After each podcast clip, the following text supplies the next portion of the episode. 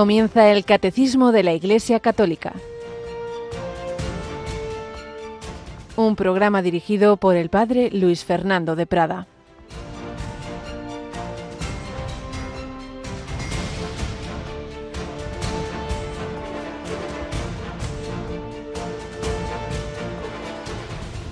Jesús llamó a sus doce discípulos y les dio autoridad para expulsar espíritus inmundos y curar toda enfermedad y toda dolencia. Estos son los nombres de los doce apóstoles. El primero es Simón, llamado Pedro, y Andrés su hermano, Santiago el de Cebedeo y Juan, y así va mencionando los doce, hasta Judas Iscariote, el que lo entregó. Alabado sean Jesús, María y José. Muy buenos días, muy querida familia de Radio María, en este miércoles 12 de julio. Son días en que muchas diócesis están celebrando ordenaciones sacerdotales que vuelven a hacer real este Evangelio. Jesús llama, Jesús llamó, dio autoridad, esa autoridad, esos poderes que el Señor comunica a través de su iglesia en la ordenación sacerdotal para expulsar espíritus inmundos.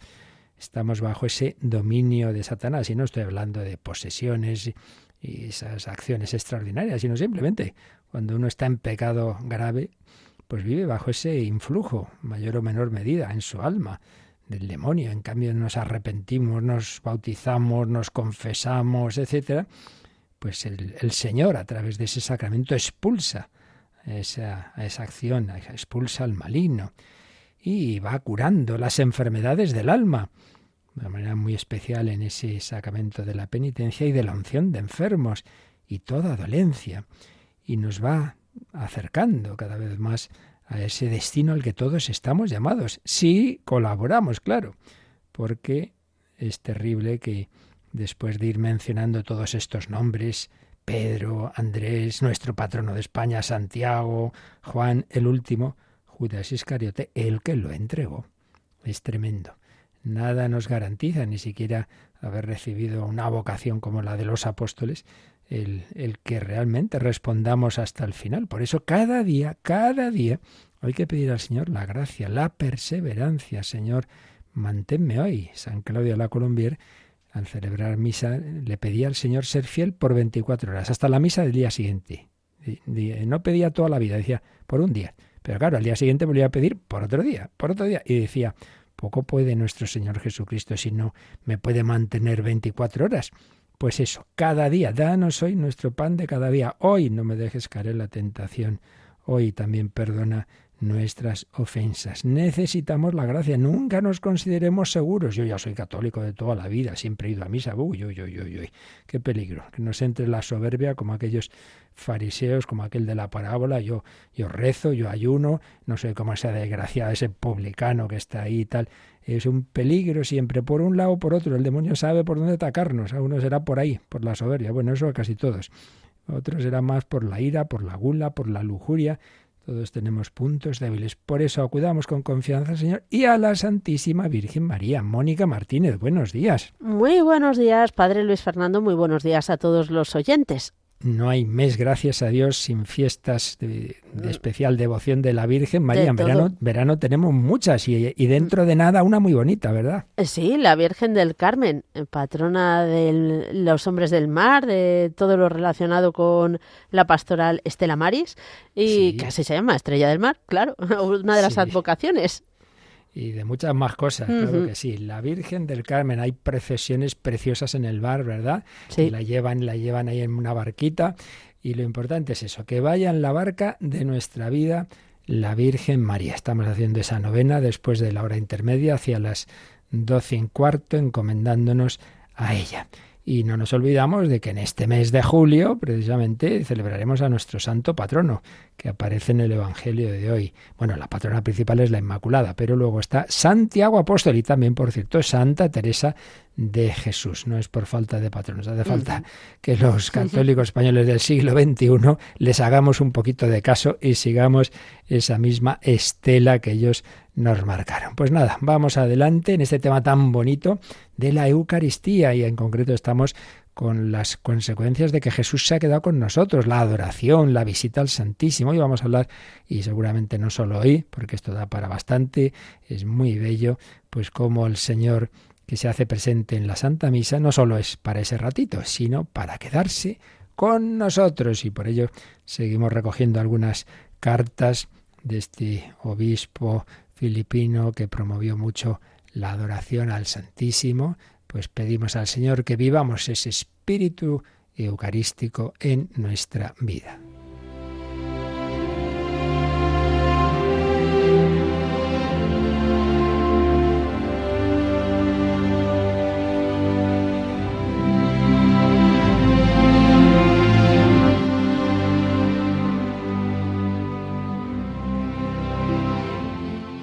A un hermano sacerdote, el Monseñor José Rodríguez, que fue un obispo filipino que promovió la adoración eucarística perpetua. Íbamos recogiendo algunas cartas que iba escribiendo en fechas señaladas.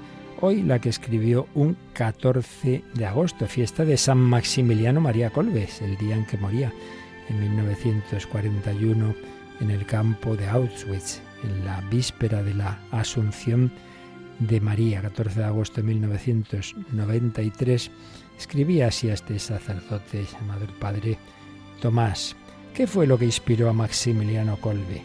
Fue el Santísimo Sacramento.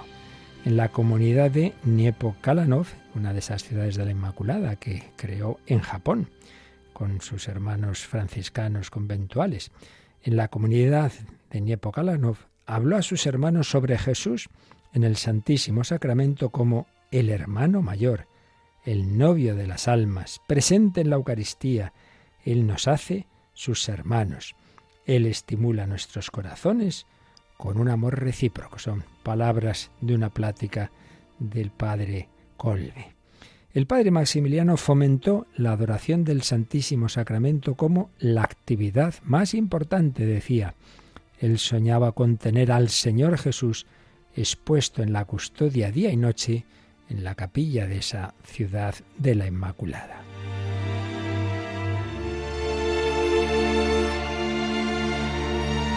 En 1938 declaró, mi objetivo es instaurar la adoración perpetua.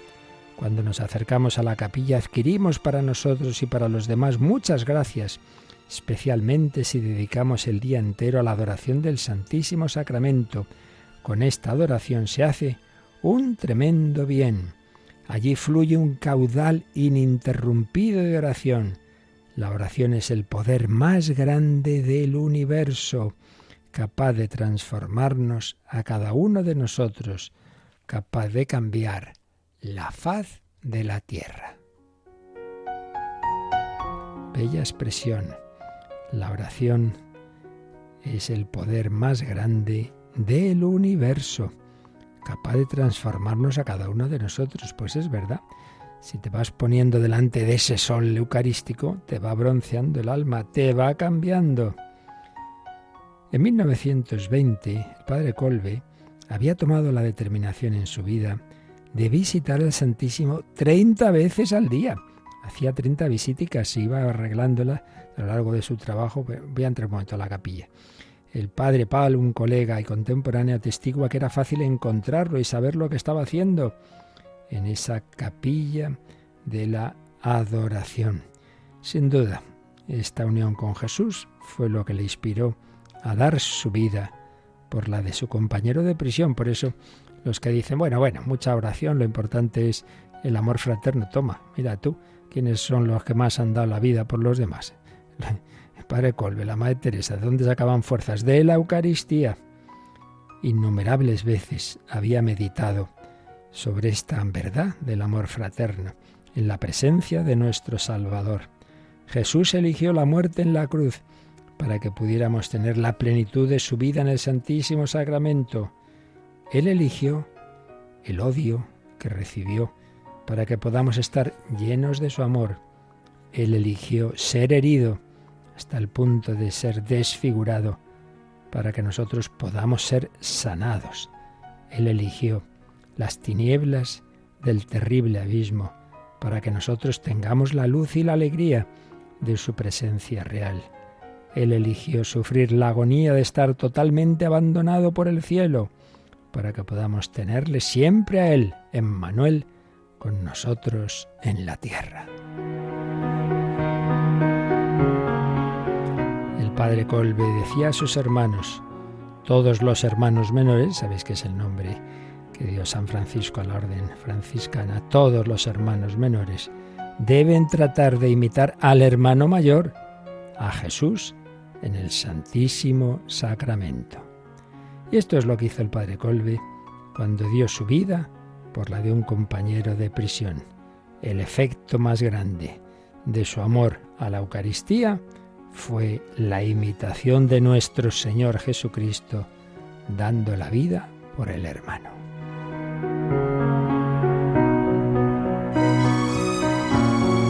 Puede que nosotros no seamos llamados a tan gran acto de generosidad, pero cada día somos llamados a muchos pequeños actos de desprendimiento, de amor, por lo que todos deberíamos ser motivados, influenciados e impulsados por el acto más grande de generosidad, el testimonio del amor de Jesús en el Santísimo Sacramento.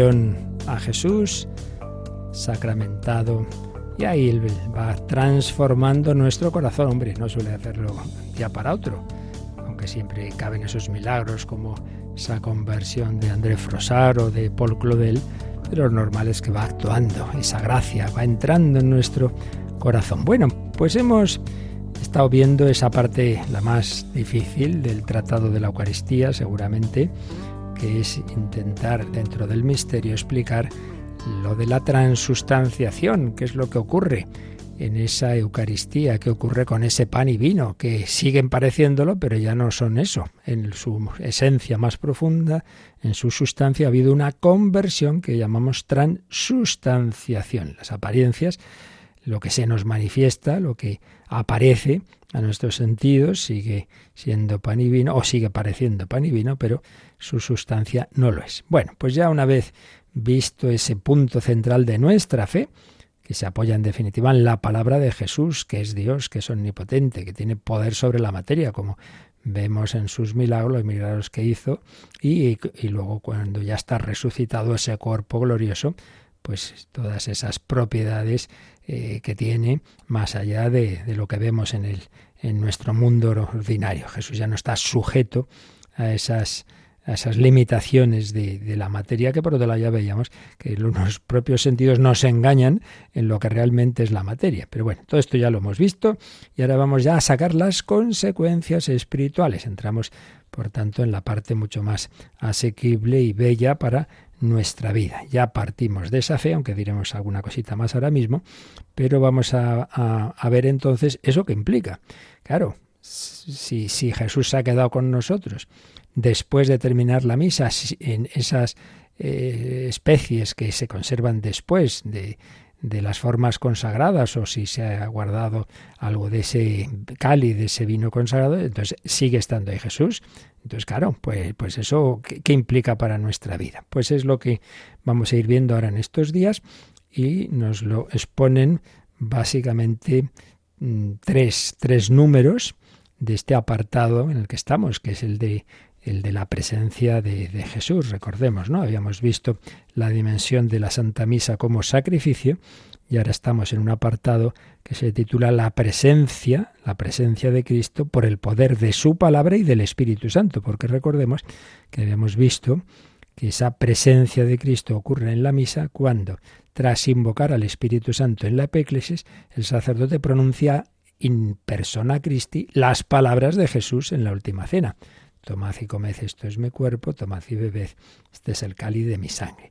Pues bien, después de haber estado viendo esa fe basada en la escritura, en la tradición, defendida por el magisterio de la Iglesia, visto distintas teorías, algunas más o menos acertadas, y como la Iglesia siempre en toda época ha defendido a capa y espada este punto central de nuestra fe, pues ahora mm, tenemos tres números que sacan las consecuencias para nuestra vida espiritual. Y luego ya un último número de este apartado que nos viene a decir que en definitiva Aquí estamos en, ese punto clave de nuestra fe, Mysterium Fie. Pero bueno, vamos por partes. Primero el número 1378. Vamos con el Mónica.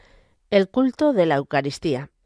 En la liturgia de la misa expresamos nuestra fe en la presencia real de Cristo, bajo las especies de pan y de vino, entre otras maneras, arrodillándonos o inclinándonos profundamente en señal de adoración al Señor.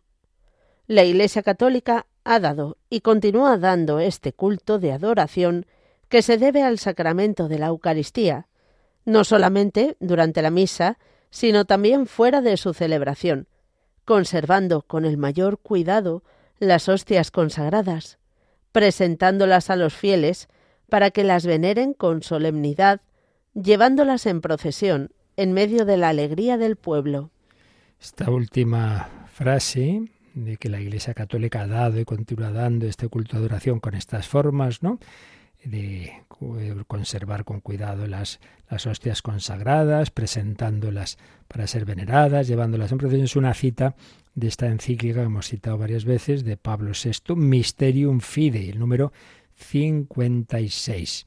Y antes de ello, en este número titulado El culto de la Eucaristía, se nos ha dicho que ya en la propia misa expresamos nuestra fe en esa presencia real de la que hemos hablado en números anteriores, en esa presencia real de Cristo, pues entre otras formas, con esos gestos externos, ¿no? Arrodillándonos o inclinándonos profundamente. En el mundo de Extremo Oriente, es curioso que es más señal incluso de veneración la inclinación profunda. Siempre me acuerdo cuando yo estudiaba en Roma, teníamos una compañera seglar de Corea del Sur, conversa, contó su conversión, cómo fue pasando de las religiones orientales, luego conoció el protestantismo, pero realmente encontró la plenitud de la verdad en, en, la Iglesia Católica y entonces, ni más ni menos, que se vino a estudiar a Roma la licencia en teología y quería, tenía en teología espiritual, hizo el mes de ejercicios, me acuerdo,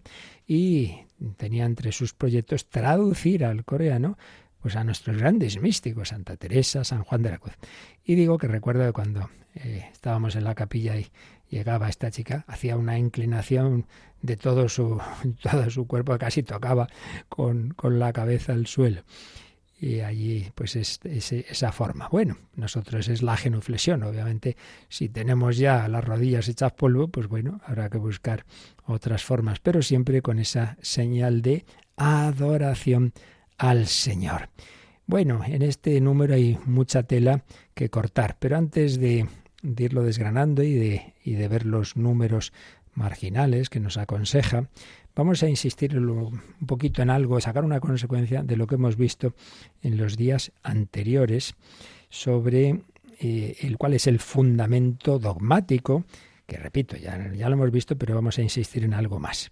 Me refiero a que algunos autores, y concretamente Lutero, es curioso, claro, en el mundo protestante, como cada uno dice lo que, lo que quiere, pues Lutero tenía una tesis, pero otros de los llamados reformadores protestantes tenían otras posturas todavía más anticuarísticas, porque Lutero, a pesar de todo, él sí mantenía, él sí creía que hay una presencia sustancial de Cristo, pero negando la transustanciación, una teoría curiosa. Decía, no, no, si el pan sigue siendo pan, pero además del pan está el cuerpo de Cristo. Aquí está el pan y aquí está el cuerpo de Cristo. Él como que vendría a presuponer como si Jesús hubiera dicho, aquí en el pan está mi cuerpo, aquí en el vino está mi sangre. No dijo eso, dijo, esto es, por tanto, ya no es pan y vino, ya es mi cuerpo. Pero bueno, Lutero sí pensaba que Jesús eh, estaba ahí.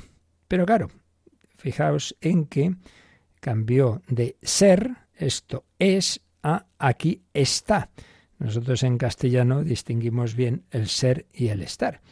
Esta persona está enferma. Bueno, pues está enferma, está unos días malo. Ah, eso es distinto a decir es un enfermo.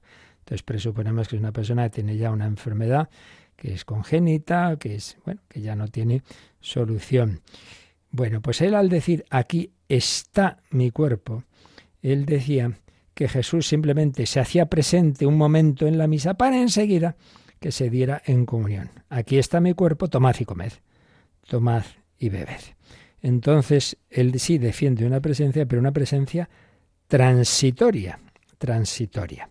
Claro, eso implica que ya terminada la misa, ya se ha dado de comulgar, no hay que guardar esas formas porque ya terminada la misa ya no está Jesús, según este. todo esto, pues muy bien, eh, pero que un señor, en el, estamos en lo de siempre, en el siglo XVI, de repente eh, se le ocurre esto, que va contra el texto bíblico, contra lo que cuenta San Pablo, contra lo que todos los relatos que tenemos de la Eucaristía desde los primeros siglos, toda la tradición de los santos padres, todo lo que se ha ido enseñando. Bueno, pues es lo de siempre. Es como si nuestro Señor Jesucristo tuviera que estar esperando a no sé cuántos siglos para que alguien por fin se enterara de lo que nos había querido enseñar. Pues no es así. Una cosa es que vamos profundizando y entendiendo cada vez mejor su enseñanza y otra cosa es como un cambio radical eh, de, pensar que, no, que solo estaba ahí. Bueno, pues como ya vimos, eh, claramente en toda esa tradición y en todo ese magisterio, pues la Iglesia apoyada en las propias palabras de Jesús, esto es mi cuerpo, esto es mi sangre, pues siempre ha tenido esa fe en que eso no es algo temporal en ese momento de la misa. Y es lo primero que vamos a ver, cómo eh, tenemos textos muy primitivos que indican que terminada la misa, pues se llevaban por los diáconos, se llevaba eh, la comunión a los que no habían podido asistir, enfermos, otras personas en otras circunstancias, en la cárcel, lo que fuera, se les llevaba. Ah, entonces no era solo en el momento de la misa. Eso está claro. Y vamos a hacer un recorrido histórico de cómo en continuidad de fe cada vez la Iglesia ha ido guiada sin duda por el Espíritu Santo, porque eso sí que lo dice Jesús, ¿no? El Espíritu Santo recordará todo lo que os he dicho, él irá, os irá ayudando a profundizar en la revelación que ya está hecha, pero que cada vez Igual que un niño, si esto es así, igual que, un, que el niño pequeño, bueno, le das catequesis, obviamente se le dicen las cosas básicas de una manera sencilla y eso sigue siendo verdad de mayor, pero cada, cada vez explicado si, si se hace una catequesis de adultos cada vez con más profundidad. Pues algo así ocurre en la historia de la Iglesia. La, verdad ya, ya la hemos recibido, pero se va entendiendo cada vez mejor, se van sacando consecuencias cada vez más más profundas y, para toda nuestra vida. Pero, repito, siempre partiendo de, una continuidad que ya estaba al principio. Como digo, el primer relato, aparte de lo que cuenta San Pablo en, su, carta a los Corintios, eh, es el del relato de San Justino, la apología esa de San Justino, y ahí se habla de que los diáconos llevan los dones eucaristizados, es la palabra que se inventa San Justino, llevan los dones eucaristizados a los ausentes. Y muchos, muchas indicaciones del cuidado que había que tener con las partículas. Cuidado que no se cayeran, etcétera, etcétera. Por tanto, esa fe está desde el principio. Pero bueno, enseguida haremos ese recorrido histórico, pero ahora sí que vamos ya a leer antes de nada eh, los textos marginales, los números marginales que el catecismo nos aconseja, porque el catecismo está muy bien estructurado y nos ayuda a ver que en la fe católica todo tiene que ver con todo. Hay una armonía, una sinfonía de la fe. La primera frase nos ha dicho que en la liturgia de la misa expresamos nuestra fe en la presencia real de Cristo, pues con esas posturas, etcétera. Entonces, dado que ha hablado de, de la liturgia y nos ha dicho y nos va a exponer aquí este, estos números, nos van a hablar de, de, que no se trata solo de la misa, sino de la prolongación de la misa. Por eso nos dice que repasemos un número que algo de esto nos decía cuando estábamos viendo los fundamentos de la liturgia, el número 1178. A ver, ¿qué nos dice? La liturgia de las horas, que es como una prolongación de la celebración eucarística, no excluye, sino que acoge de manera complementaria las diversas devociones del pueblo de Dios, particularmente la adoración y el culto del Santísimo Sacramento. Bien, esto venía, pues cuando estábamos viendo dentro de la liturgia la liturgia de las horas, claro, la liturgia de las horas, pues es una oración oficial de la Iglesia muy importante y siempre se ha visto como una prolongación de la misa. Claro, en la misa recordemos que es lo esencial la adoración, la alabanza, la acción de gracias y la petición. Bueno, pues esas actitudes que en la misa adquieren una dimensión muy profunda son también las que están en la liturgia de las horas. Acabamos de rezar laudes, pues alabamos al Señor, le damos gracias por el nuevo día, le pedimos su gracia para consagrar este día, para vivirlo bien. Termina el día, damos gracias por el día, por la noche pedimos perdón. Bueno, pues eso está en la misa, todas esas actitudes están en la misa. Entonces, muy bien, liturgia de las horas, prolongación de la misa. Pero no solo la liturgia de las horas, sino que hay otras formas de espiritualidad, hay otras formas de devoción, y que dice particularmente la adoración y el culto del Santísimo Sacramento. Entonces, es verdad, como todo, cuando uno ve un poquito la historia de la espiritualidad, es muy interesante darnos cuenta pues de cómo a lo largo de la historia se ha ido profundizando en distintos aspectos, pero es verdad, como es natural, en una iglesia con, con miles de millones de personas en la historia, pues ha habido épocas en que se han acentuado unos aspectos, a veces olvidando otros, y luego, claro, pues el pueblo de Dios, incluso, incluso presbíteros poco formados y obispos también, pues a lo largo de la historia a veces han, han, explicado las cosas de una manera pues parcial y con sus errores, bueno, y a veces devociones en que se han mezclado cosas pues menos, menos digamos, teóricamente menos exactas teológicamente, sí, claro, normal, se mezclan a veces supersticiones, eso es la vida del día a día, pero lo que es la enseñanza del Magisterio Supremo de la Iglesia, siempre ha estado todo muy clarito. Luego otra cosa es eso, que a todos, eh, tanto a nivel personal como comunitario, se nos pueden mezclar cosas menos exactas. Pero aquí nos quedamos con este dato. La, la importancia de la misa, que se prolonga en la liturgia de las horas, no excluye de ninguna manera otras formas de devoción y desde luego de una manera muy, muy, muy especial la adoración y culto del Santísimo Sacramento de la Eucaristía, que ya veremos que es también, está también absolutamente conectada con las actitudes de la propia Santa Misa.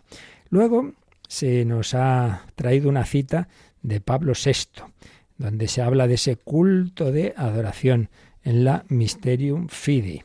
Entonces aquí eh, se nos recuerda un número que vimos muy, muy al principio del catecismo, cuando estábamos hablando de Cristo, palabra viva, porque también es otra cosa, ¿no? No, pues la importancia de la palabra de Dios, sí, sí, pero la palabra no quita que la palabra se ha hecho carne y se ha quedado en la Eucaristía. Por eso nos sugiere el catecismo que repasemos lo que vimos en el número 103. A ver, ¿qué decía?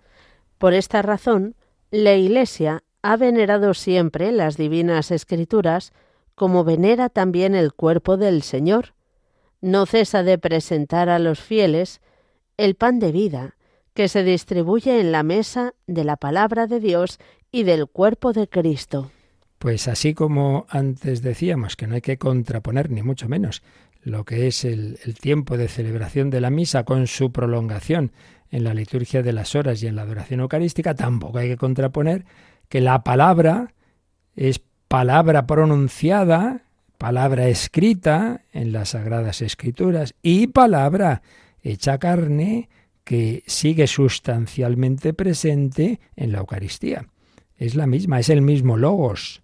Y por eso, daos cuenta de que la Santa Misa, siempre lo decimos cuando celebramos cuando retransmitimos alguna celebración eucarística, que es un gran banquete con varios platos y los dos platos principales son la liturgia de la palabra y la liturgia propiamente eucarística, unidas.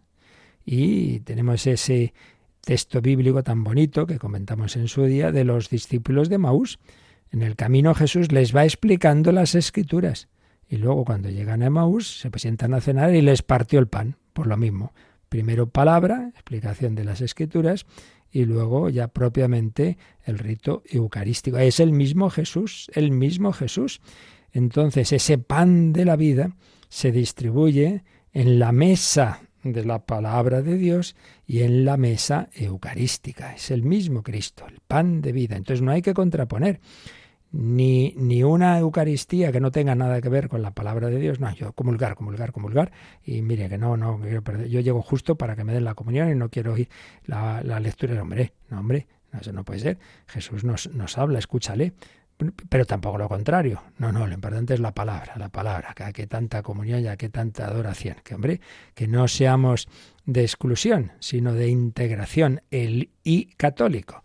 El no es eh, palabra Eucaristía, sino palabra y Eucaristía. No es eh, Biblia o tradición, sino Biblia y tradición. Palabra escrita, palabra transmitida. Bueno, pues nosotros también tenemos una lengua que está llamada a cantar, pange lingua, a cantar esa presencia de Jesús, ese regalo maravilloso y en particular, como sabéis, este himno compuesto por San Tomás de Aquino lo usamos cuando se expone el Santísimo, pero realmente es toda una profesión de fe, una profesión de fe en este regalo de la Eucaristía. Así que vamos a quedarnos dando gracias y a pedir, y a pedir que realmente vivamos, como oíamos de San Maximiliano Colbe, saquemos las consecuencias para nuestra vida, hombre, es que hay quien dice, sí, sí, yo creo en la Eucaristía, pues disimulas muy bien tu fe, hijo mío. Porque que no pisas una iglesia, no haces una visita al Santísimo, vamos, justito a la misa del domingo, por los pelos además llegas justo y sales corriendo. Pues no se nota mucho que creas que Jesús está aquí. Venga, venga, vamos a pedir que aumente nuestra fe. Pange lingua.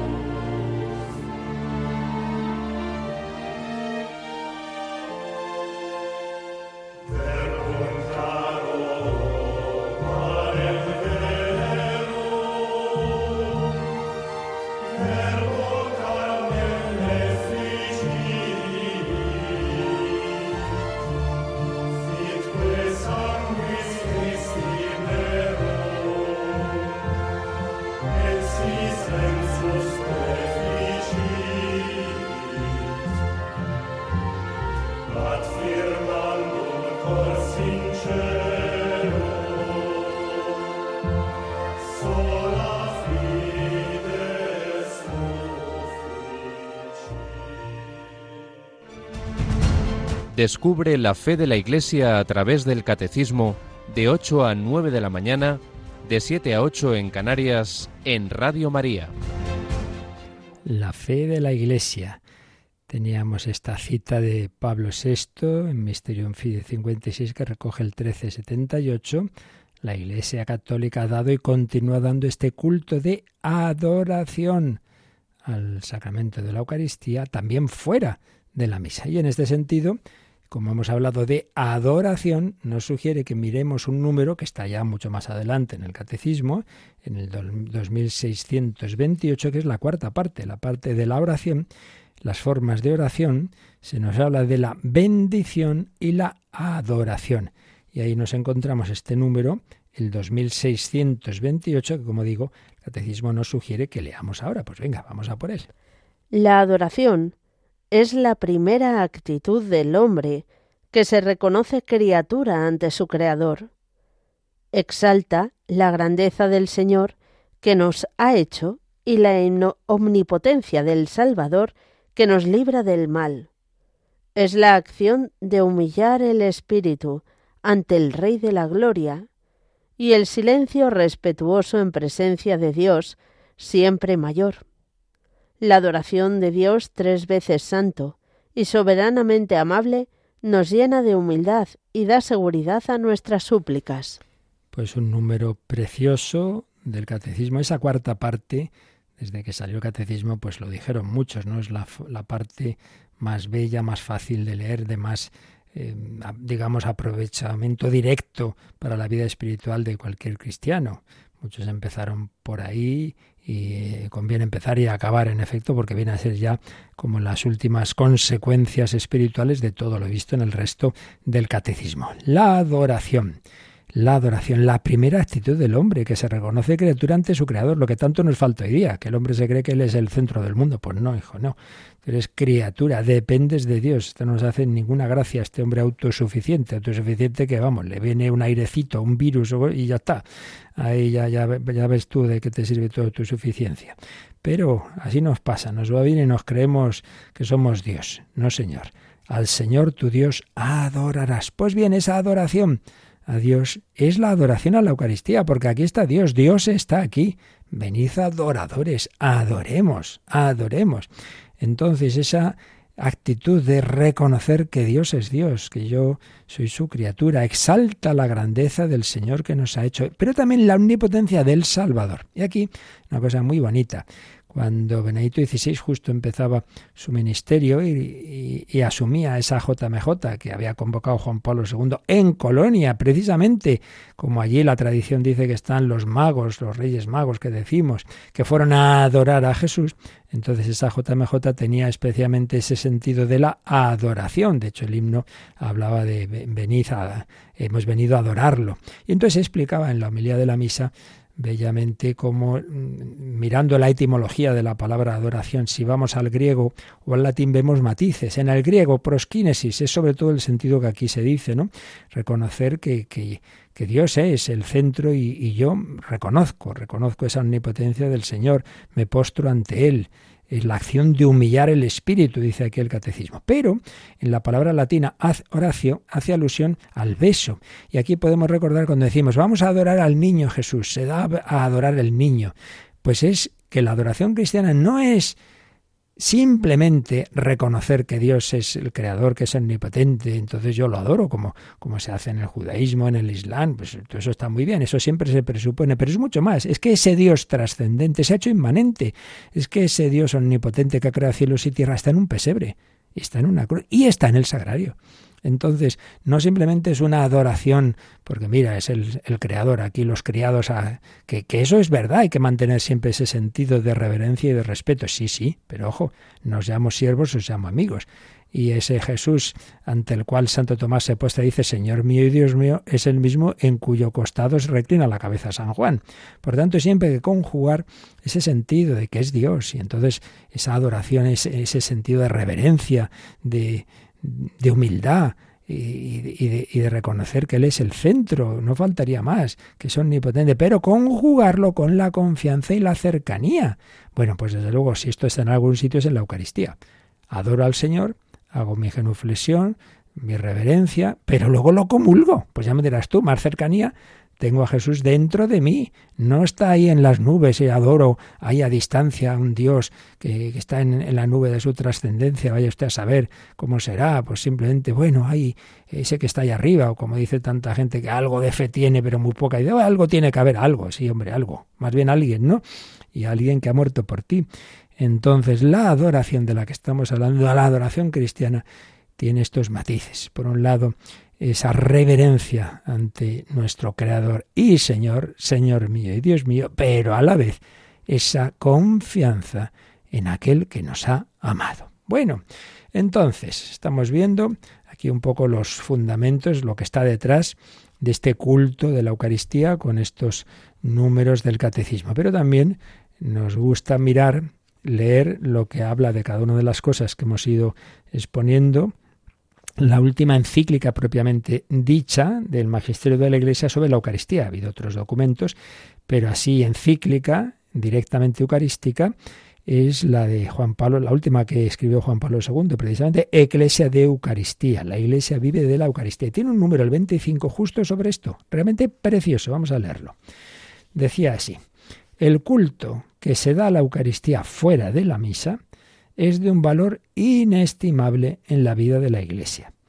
Dicho culto está estrechamente unido a la celebración del sacrificio eucarístico. Esto ya lo explicaremos, no hay que verlo como una cosa distinta, no, es que ese Jesús al que tú adoras es el que ha ofrecido su vida cruentamente en la cruz e incruentamente en la misa.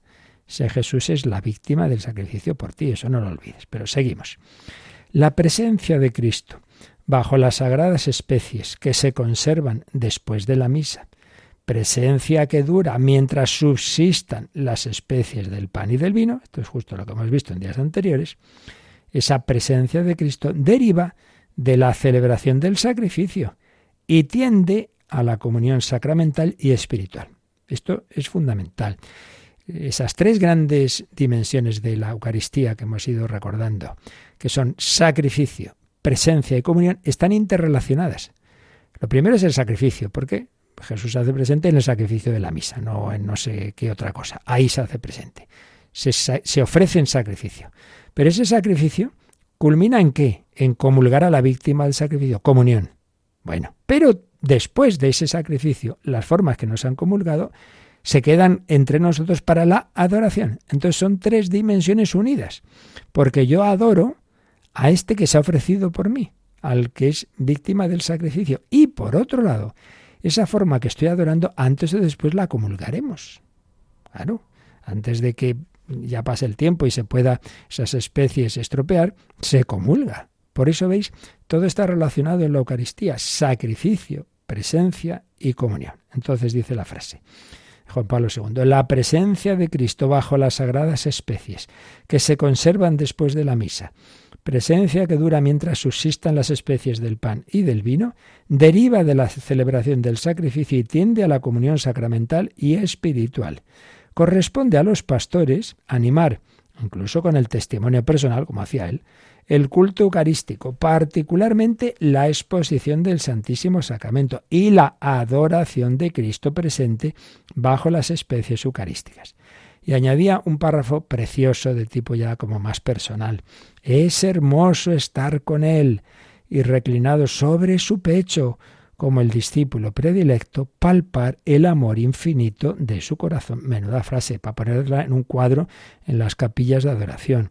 Es hermoso estar con él y reclinado sobre su pecho como el discípulo predilecto, palpar el amor infinito de su corazón. Si el cristianismo ha de distinguirse en nuestro tiempo sobre todo por el arte de la oración, ¿cómo no sentir una renovada necesidad de estar largos ratos en conversación espiritual, en adoración silenciosa, en actitud de amor ante Cristo presente en el Santísimo Sacramento? ¿Cuántas veces, mis queridos hermanos y hermanas, he hecho esta experiencia y en ella he encontrado fuerza, consuelo y apoyo?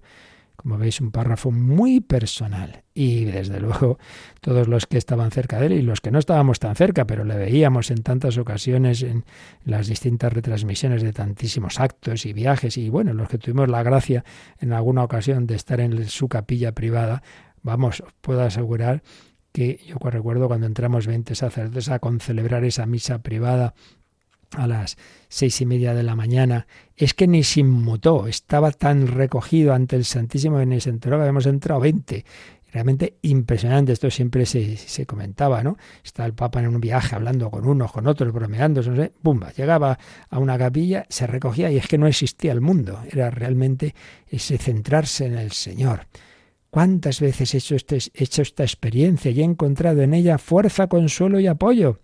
Y decía finalmente, este número 25 de Iglesia de Eucaristía, numerosos santos nos han dado ejemplo de esta práctica, alabada y recomendada repetidamente por el magisterio.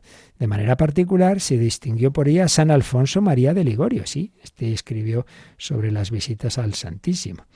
Y entonces cita esta, este texto de San Alfonso. Entre todas las devociones, esta de adorar a Jesús sacramentado es la primera, después de los sacramentos, la más apreciada por Dios y la más útil para nosotros.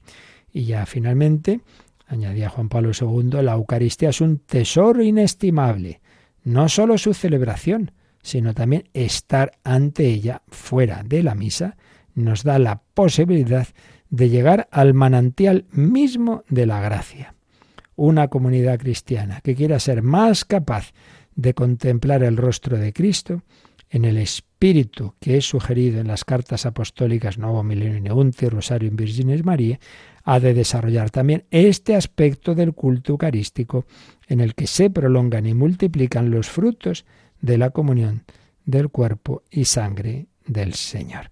Y en nota citaba eh, de nuevo a Pablo VI la Mysterium Fidei que decía, durante el día los fieles no omitan hacer la visita al Santísimo Sacramento, que debe estar reservado en un sitio dignísimo con el máximo honor en las iglesias, conforme a las leyes litúrgicas, puesto que la visita es prueba de gratitud, signo de amor y deber de adoración a Cristo nuestro Señor allí presente. Como veis, todos los papas que, que, alabanza de, del culto eucarístico, prueba de gratitud, signo de amor y deber de adoración.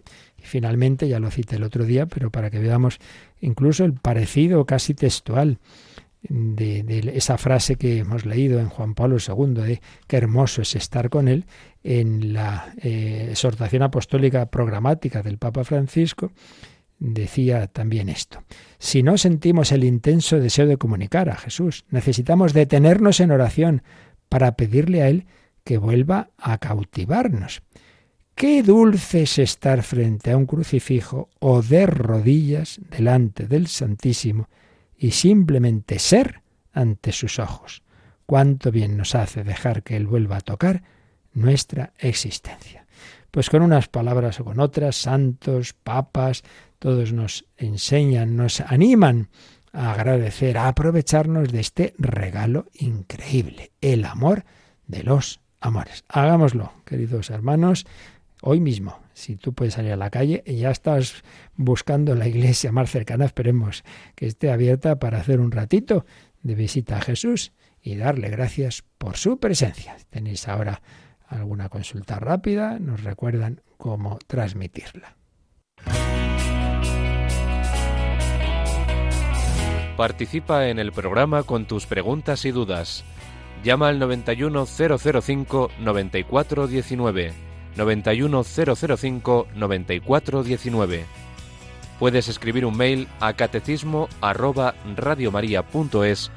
o escribirnos un mensaje al teléfono de WhatsApp 668 594 383 668 594 383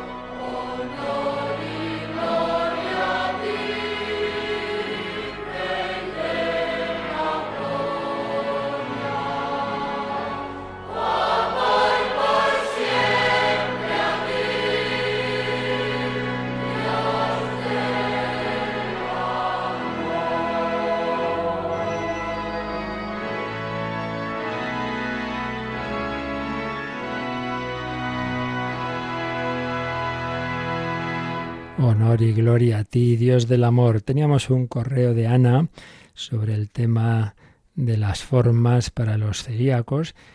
Y debe ser una mujer científica porque aquí habla de muchos detalles, de, de la composición de las formas, pero bueno, como bien dice ella, lo importante es lo que nos enseña la Iglesia. lo que nos enseña la Iglesia al respecto es lo siguiente, claro, primero hay que partir de que la materia para que sea válida la Eucaristía es por un lado el pan hecho con arena de trigo y luego el fruto del vino de verdadera uva de vid. Bueno, supuesto esto, ¿qué pasa con, los celíacos? Esto ya lo veremos con más detalle, no solo en este tema de, de los celíacos, sino en más aspectos de lo del pan y lo del vino cuando veamos la comunión. Pero ya respondemos lo que eh, está vigente en las indicaciones de la Santa Sede sobre este tema, que dice lo siguiente.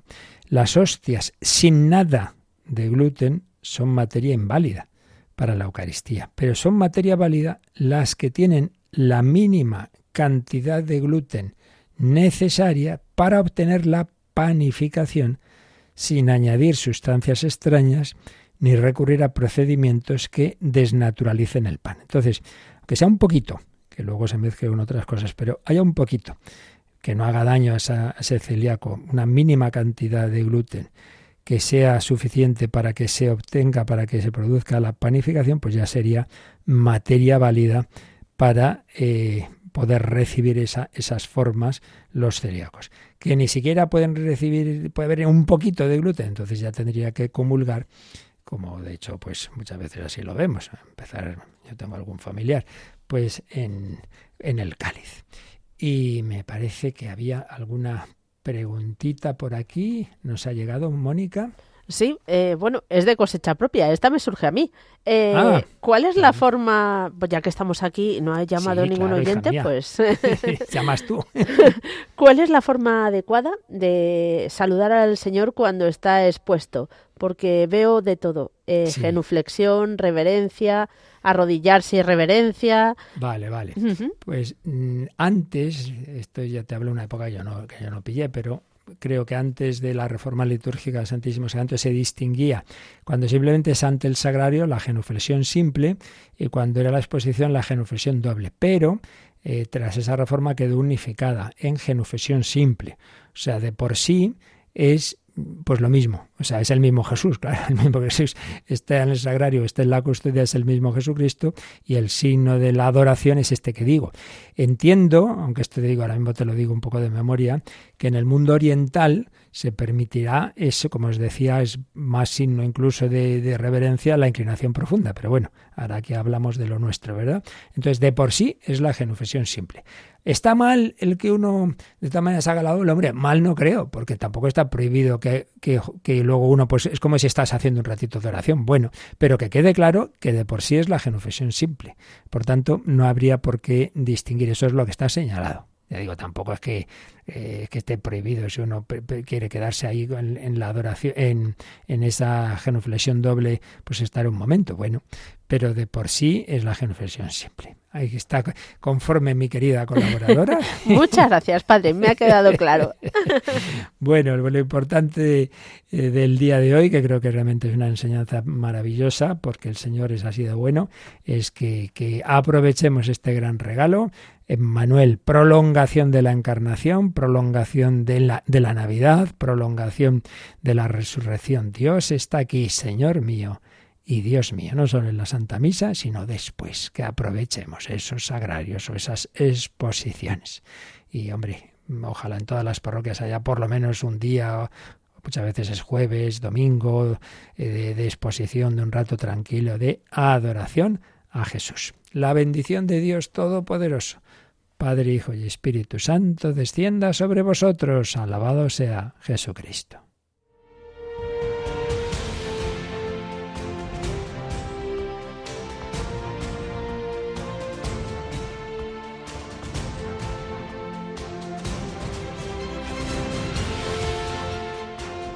Han escuchado en Radio María el Catecismo de la Iglesia Católica,